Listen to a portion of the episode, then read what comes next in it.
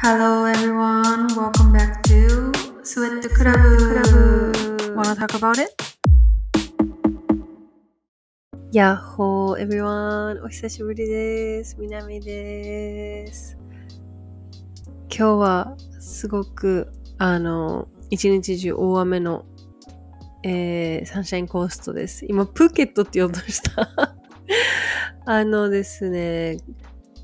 昨日ぐらいからちょっと天気が崩れてて、ここ数日はなんか雨になる、雨になるというか、雨予報なんですけど、今日はマジでずっともう豪雨のように雨降ってて、私は仕事でいなかったんだけど、家の庭もなんかプールになるぐらい雨降ってたみたいで、家に入ってくるかと思ったってジェシーが言ってたんだけど。ねなんか、近くに台風、台風って、あのなんだっけ、台風？台風、サイクロンって言うんだけど、ここでは。台風みたいなのが来てる、今もいるのかな？でも、それのせいなのか、ただ単純に天気が崩れてるからなのかわかんないけど、なんか気圧が多分めっちゃあの変化してるのか知らないけど、昨日も今日もすっごい頭痛がやばくて、なんかもう朝からだるい、頭痛いみたいな、なってて、なんか、どんだけ天気に影響されやすいんじゃって思いながらめっちゃ笑ってたんだけど。うん、まあでも、どうにかこうにか生きてますが、はい。なんか、しかも、雨だからすっごいジメジメして、風もない、ただただジメジメしてる感じがずっと続いてて、すごい不愉快なんだけど、うーん、ちょっとね、冬が恋しいですね。寒いところ、涼しいところにちょっと避難したいなって最近めっちゃ思ってるんだけど。ねえ、ちょっと寒いとこ恋しいよね。えー、今日はですね、本当に、あの、今までにないテーマというか、てかちょっとふざけたテーマなんだけど、あの、世界のとか旅先の忘れられないあの味っていうテーマでお話ししていこうと思うんですけど、なんでこれを話そうかと思ったかというと、本当に単純なんだけど、最近めっちゃタイに行きたくて。で、私のポッドキャスト聞いてくれてる方、昔のやつとかはもしかしたらわかると思うんですけど、あの、2019年から2020年の1年半ぐらい私はタイのプーケットにあの住んでたんですね、お仕事で。はい。で、まあコロナなって、あの、まあ出たんだけど、で、その時にやっぱりタイって安いし、ご飯美味しいし、結構しょっちゅう外に食べに行ったりすることが多かったんだけど。で、なんか、それがめっちゃなんか最近恋しくて、タイ料理食べて、みたいな。タイ料理っていうか、ここでタイ料理食べたらやっぱり20ドルとか、だから2000円とか2500円とかするから、オーストラリアは高いよね。うん、でも味はさ、めっちゃ美味しいんだよね。あの、今まで、あの、他のところ、他の海外で食べてきたタイ料理に比べたら、本当にオーストラリアはなんか、あの、アジア料理というか料理のあの、レベルが高いなってめっちゃ思うんだけど。うん。でもやっぱね、20ドルとか25ドルのさ、タイ料理食べてるとさ、なんか本場の、あの、300円とか200円とかで食べれるあの味恋しいなってめっちゃ思うわけですよ。うん。で、そういうの考えてるときに、タイ行きたいなとかって思った時に、やっぱり思い浮かぶ食べ物とか、あ、あそこのあれ食べたいなとか、あれ恋しいなとかって思ってたんだけど、で、そういう考えししてた、してた時に、なんか、世界中に、まあ、そんなに私旅行した、なんか、そんななんか自慢できるほどしたわけでもないんだけど、でもなんか、ああの時のあのご飯美味しかったなとか、あの旅行中で食べたあれ美味しかったなとか、なんか思い出したりしてて、なんか、あ、そういう話しようと思って、本当にふと思いついて、この話をしようと思ったんですけど、まあでももちろんね、最後には、あの、その私が、あの、好きな、好きなとっていうか忘れられないというか、あの、場所とかのご飯を、まあ一応、インスタとかにシェアしようとは思ってるので、もしその、そういうところに行く予定がある方は、ぜひ、あの、あ食べてみたいとかって思ったら 行ってみてくださいって思うんですけど。えー、なんかまず、これ思い出してたんですね。なんか私が本当に心の中から、心の中というか心の底から思う忘れられないあの味って何があったかなとかって、なんか旅とか、あのその住んでた場所とか思い返しながら、あのメモ取ってたんですけど。で、一番、一番なんかもう一生手に入らないだろうって思う食べ物が一個だけあるんだけど、あの、そのプーケットで働いてた時に、私オフィスで働いてたんですよ。なんか OL みたいな感じだったんだけど、みたいなっていうか、まあ OL してたんだけど、で、本当にもう今考えたらさ、結構なんかその、同年代といっぱい働いてたし、同じオフィスに30人ぐらい女の子いて、もうみんな同年代ね、しかも。まあもちろん上の方も10人ぐらいはいたと思うんだけど、でも本当にほぼみんな同年代で、めっちゃなんか毎日ワイワイしてて楽しかったんだけど、とりあえずそこでなんか、働いてる時に、あの、なんか、もうオフィスだからさ、みんなさ、普通にボリボリお菓子食ったりさ、コーヒー飲んだり、タイティー飲んだり、もうなんか好きなように自分のデスクを、あの、もうなんか食べ物で、もうデスクの中とかさ、食べ物とか入れるじゃん、みんな。そんな感じで、なんか、外にたまに屋台とか来たりするから、みんな下に降りて屋台でご飯買いに行ったりしてとかっていうのをやってたんだけど、で、私は初めての海外だし、で、そのオフィスの中にも中国人、香港人、えー、だったかな多分、と日本人私たち。タイ人。だから、結構、なんか、あんまり今まで関わったことない人種の人たちとかいたから、みんななんかいろんな食べ物持ってくるのね。で、これ食べてみるとかって言ってシェアし合ったりするんだけど、で、ある日、なんかその、隣に座ってた先輩がボリボリチップス食べてて、なんか、あの、見た目はチップスだったんだけど、え食べる？って言われて、食べてみる？って食べたら、本当に今まで食べた、なんかチップスというかおせんべいの中でマジで一番美味しかったのね。で、え、これ何？って言って、あの、あ、これ隣の部署の何々さんが売ってる、あの、お魚せんべいだよ、みたいな言われて、えみたいな。え、なんで、なんでその人が売ってるの？って言ったら、彼女のその地元でしか売られてないお魚せんべいで、なんか地元に帰るたんびに、そのなんか IKEA のあのでっかい袋にいっぱい入れて持って帰ってきてみんなに売ってるんだよねみたいな話してて、え、そうなの？みたいな。言って聞きに行ったら、なんかラスト2個ぐらいだけ残ってるからとかって言って、1個だけ多分か、か、変えたのかな？その時は、初めての時は。もうみんながすでに買い終わってたから、あの、残ってたか覚えてないんだけど、一応その後、そのタイに住んでる間、多分2回か3回は、その先輩も地元に帰ってて、その地元に帰って、地元から帰ってきてオフィスにまた出社した時にはもう私も買うようにしたんだけど、本当にあの時、あの時っていうか、あのお魚チップスが、本当に本当に本当に本当に美味しいの。で、なんかもう、ガリガリガリってなるぐらいめっちゃもう、あの、食べ応えが最高で。で、なんかお魚チップスって言ったらなんかみんな魚フライみたいなの想像するのかな？わかんないけど、見た目は普通にただのチップスなのでちょっと大きめな。で、なんかそれを、それがいろんななんかお魚が混ぜられて作ってるのか、まあ、すごいなんか、シーフードのなんかフレーバーがすごいするんだけど、あれが本当に忘れられないですね。しかも ひどい、覚えてないのが、どこだったかも覚えてないし、その地元がどのエリアだったかも覚えてないから、本当にどこに手に入れるかわからないんですよ。で、しかもその先輩も、その、ちょうどコロナの時に、あの、あの、解雇、一時解雇になって多分その後戻ってこなかったと思うんだよね、会社に。そう、だから連絡取るすべもないし、まあ別の先輩に聞けばね、多分あれってどこのせんべいだっけとかって聞いたらわかるかもしれないんだけど。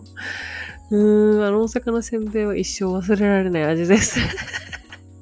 やばいさ、お魚せんべいだけで5分ぐらい話してるさ。では、あの、いきますね。このね、いろいろリストアップした中で、やっぱりいっぱい出てくるのアジアなんですよ。うーん。で、このままでいくと、えー、タイのチェンマイっていうエリアがあるんですけど、タイの北部に。チェンマイといえば、あの、カオソーイっていう、まあ、麺？カレー、カレーじゃないけど、なんかそういうちょっと辛い、あの、フレーバーのココナッツミルクも入ってんのかなあれ。なんかまあ、ラーメンみたいな麺があるんですけど、それが一番有名なんだけど、それじゃなくて、チェンマイのそのエリアで、まあ、よく食べられてるカレーがあって、ゲンハンレーっていう、ハンレーカレーっていうカレーらしくて、その時ちょうどタイ人の友達と二人で旅行してて、チェンマイで。で、チェンマイといえばこのカレー、なんかそのチェンマイといえばっていうご飯をいくつか食べさせてくれて、でその時にそのカレー初めて食べて、もう本当に美味しくて、え、おかわりしたいってぐらいめっちゃ美味しくて、まあ普通にお腹いっぱいでおかわりできなかったんだけど、そのタイ人の友達も、え、初めて食べるの？みたいな、すごい有名だよ？みたいな感じで言ってくれてたんだけど、なんかね、グリーンカレー、レッドカレー、イエローカレー、マッサマンカレーとか、そういうのはみんな聞いたことあると思うんだけど、ね、ハレーカレーってね、多分聞いたことない人多いと思うんですけど、めっちゃ美味しいです。チェンマイ行くときは、ぜひ、あの、食べてみてください。さっきね、ちょうど調べてたっていうか、頑張ってさ、Google マップでさ、あの、調べてたのね、ハンレーカレーって調べて、で、ハンレーカレー売ってるレストラン全部出てくるじゃんね。で、それ見て、で、自分が、その4年前に、あの、お店で撮った写真が残ってて偶然。で、それと見比べながら、あの、同じお皿とか売ってないかなって、そのお店のさ、アトモスフィアっていうの？あの、なんか、外観？バイオブス？は覚えてたから、写真さえ見つければと思って、Google マップでめっちゃ探してたら、見つけました。めっちゃ美味しいから、これもあのインスタでシェアしますね。はい。えー、そうだね、チェンマイのカレーでしょ？で、他にはそのプーケットに住んでた時に、あの、タイって中華中国系の移民がすごい多い国なんだけど、だから、あの、意外に、まあ、知ってる人も多いかもしれないけど、タイって中華料理めっちゃ美味しいんですね。その移民が多いから。だから中国人とか中国人の血が流れてる方が多いから、やっぱり、それも関係してんのかわかんないけど、本当に中華がめっちゃ美味しくて、私がタイに、日本で生まれ育った中華と全然違違くてさ、あの、さっきも話したみたいに、そのオフィスに中国人の同僚もいっぱいいたから、で、その中国人の皆さんがよく行くお店に連れて行ってもらって、で、初めて行った時に、そのなんかわかる？私たちのさ、イメージするさ中華ってさ、ホイコーローとか、麻婆豆腐、えー、チャーハン、餃子とか、そんな感じじゃん。なんかわかるやつら。だけど、あの、その中、現地の中国人たちが頼むご飯を一緒に食べたのね。で、もうそれが本当に美味しくて、あの、なんかじゃがいもの炒め物とか、あと、あれなんて言うんだっけ？豚の耳？沖縄、内縄口では耳がって言うんですけど、その豚の耳を、あの、辛、辛く、チリオイルとかで和えたやつとかもめっちゃ美味しいし、で、私たちがイメージするあの焼き餃子じゃなくて蒸し餃子？小籠包とかとはまた違うんだけど、そういうのも一緒に食べたり、あと、なんか、からし菜を使ったお魚のスープとか、なんかもう本当に美味しいご飯いっぱい、あの 教えてもらって、あの、本当にあそこの、プーケットの本当にそのお店で食べた中華はマジで一生忘れられないね。これ本当に中国行ったら多分もっとそれを超えるレベルで美味しいんだろうなっていつも思うんだけど、ちょっとこのお店は調べきれてないので、もしまだあればシェアしますよね。プーケットね、結構お店の入れ替わりが激しいから、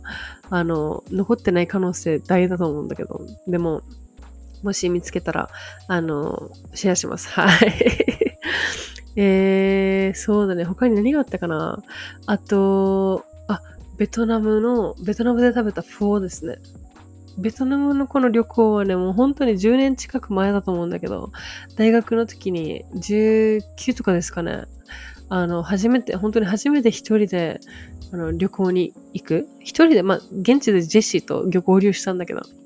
一ヶ月ぐらいバックパックしたのかな、二人で。タイ、ベトナム、カンボジア回ったんですけど、その時のベトナムで食べたフォーが本当に美味しくて一生忘れられない味でした。多分3回ぐらい通ったらしい、ジェシーの記憶曰く。あの、滞在中もフォーめっちゃ食べたんだけど、あそこのフォーが本当に美味しかったイメージがあって、あの、多分そこも、その、その時、泊まってたホテルを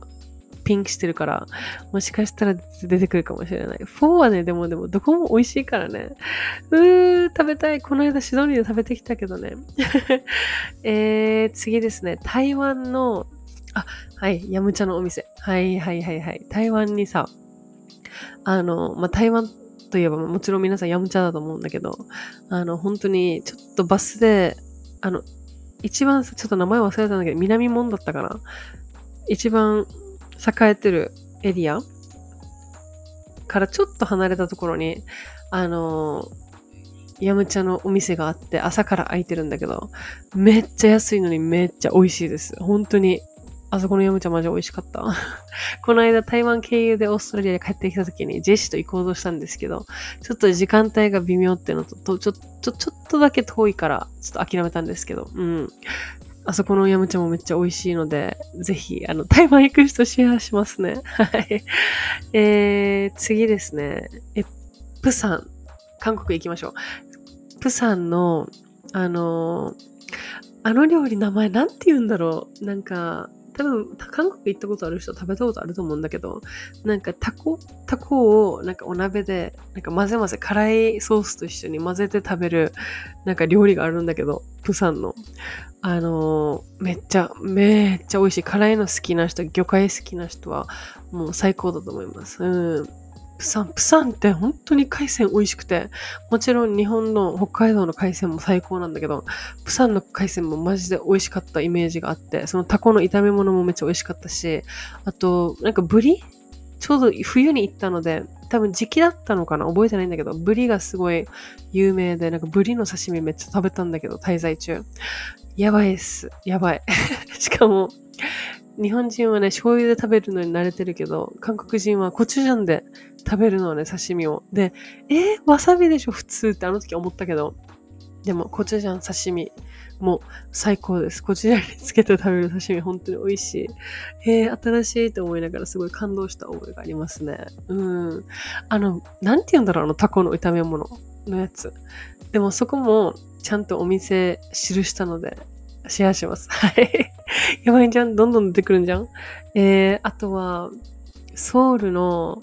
えーもう本当にド定番。あの、クワンジャンシジャンっていう、あの、ナイトマーケット、ナイト？夜だけだっけ？朝もやつとかちょっと覚えてないんだけど、あの、マーケット、あの、トンデムンにある、あそこの、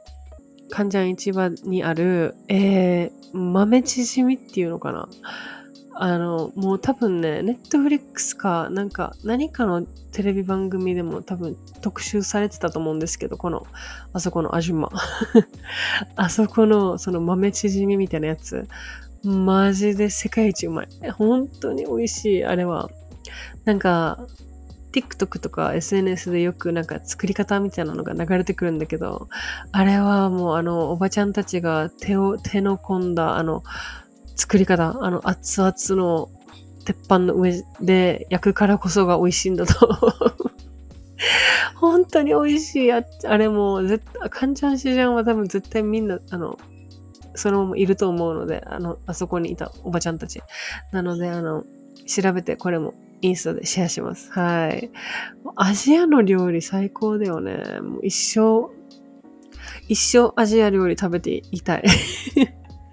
もうアジア料理しか出てこないもん。あの、思い返すご飯って。で、その後、あとね、この間、この間っていうかもう一年経つけどね、そろそろ。去年のヨーロッパ旅行で、あの、食べたご飯の中でも、本当に忘れられないほどの味って何があったんだろうってちょっと考えて写真見返したんだけど、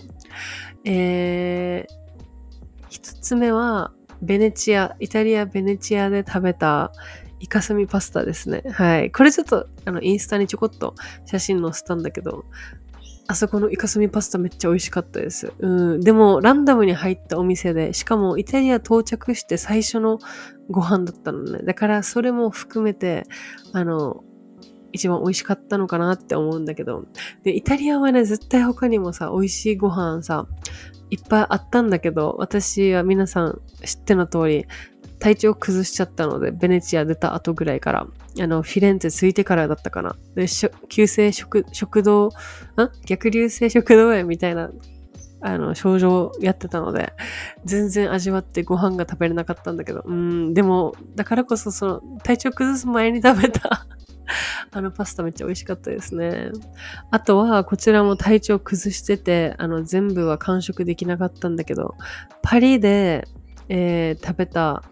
クレープもうめっちゃ美味しかったです。なんか、日本のクレープみたいに、あの、なんかデザートクレープじゃなくて、お惣菜クレープ食べたんだけど、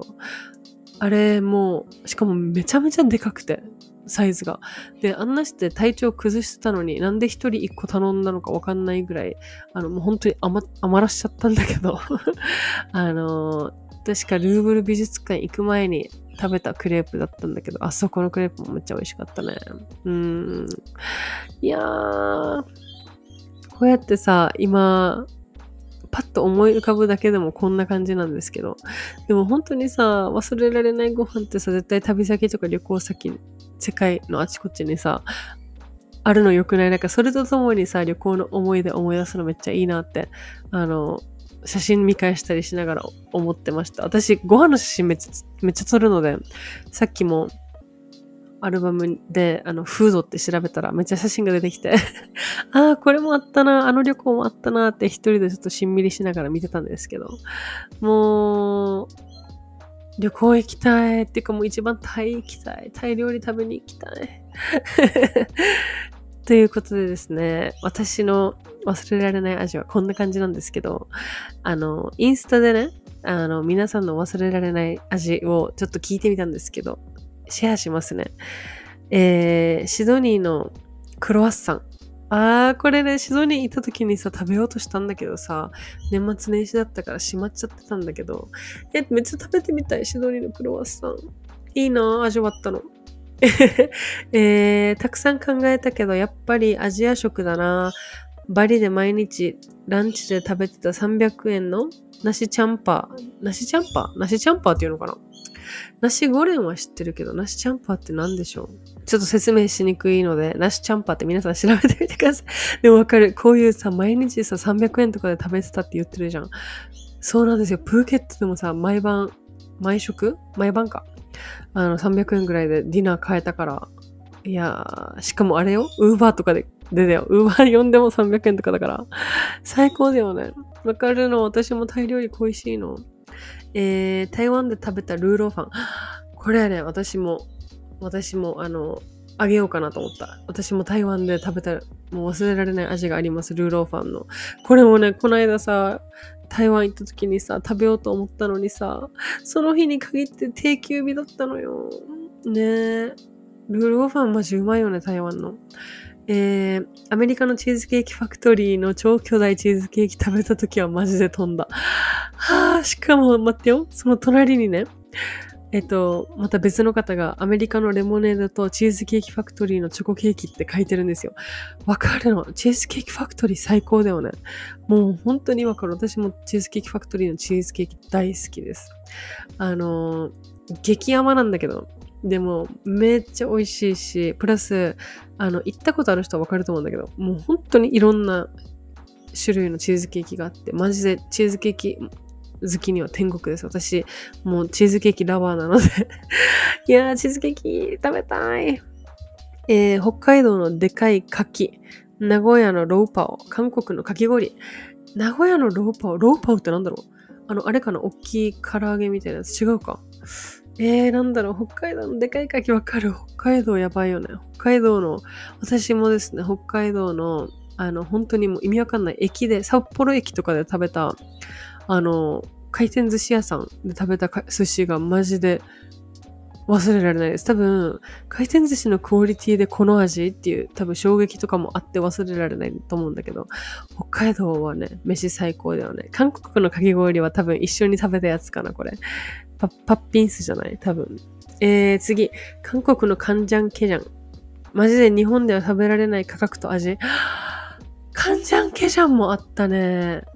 私も、あの、初めて韓国でカンジャンケジャン食べた時、カンジャンケジャンってあの生のカニ？あの、カニのお刺身じゃないんだけど、醤油漬け、えー、されたカニなんだけど、マジで食べたことない人本当に食べた方がいい。めっちゃ美味しい。めっちゃ美味しい。めっちゃ美味しい。めっちゃ美味しいです。はい。ということで皆さん、あの、コメントもありがとうございました。えー、世界のね、あの、世界のというか、まあ多分ね、アジア料理がいっぱいだと思うんだけど、私たちアジア人なんで。ね忘れられない味あっちこっちにあるよね。それを求めて、あの、オーストラリアでも、ああの時の味食べたいなとかって思って、あの、この間もタイ料理食べに行った時に、あの、そのメニューに、あの、私がタイですごい好きだったもの、あんまり外国とか日本のタイ料理屋さんでは見ないんだけど、それがメニューにあって頼んだんですけど、わかるの、なんかそういうのね、あの、やっぱりね、旅行して旅行先で食べるのももちろんなんだけど、やっぱりね、旅行って高いから。この辺で食べられるもので我慢するしかないなと思うんですけど。あー、でもまたね、行きたいね。そういうの食べにね、また戻りたいです、私は。食いしん坊か、この会話。はー、ということで、皆さん、今日もご視聴いただき、あ、ご視聴じゃない、あの、お聞きくださりありがとうございました。また来週のエピソードでお会いしましょう。チャオチャオ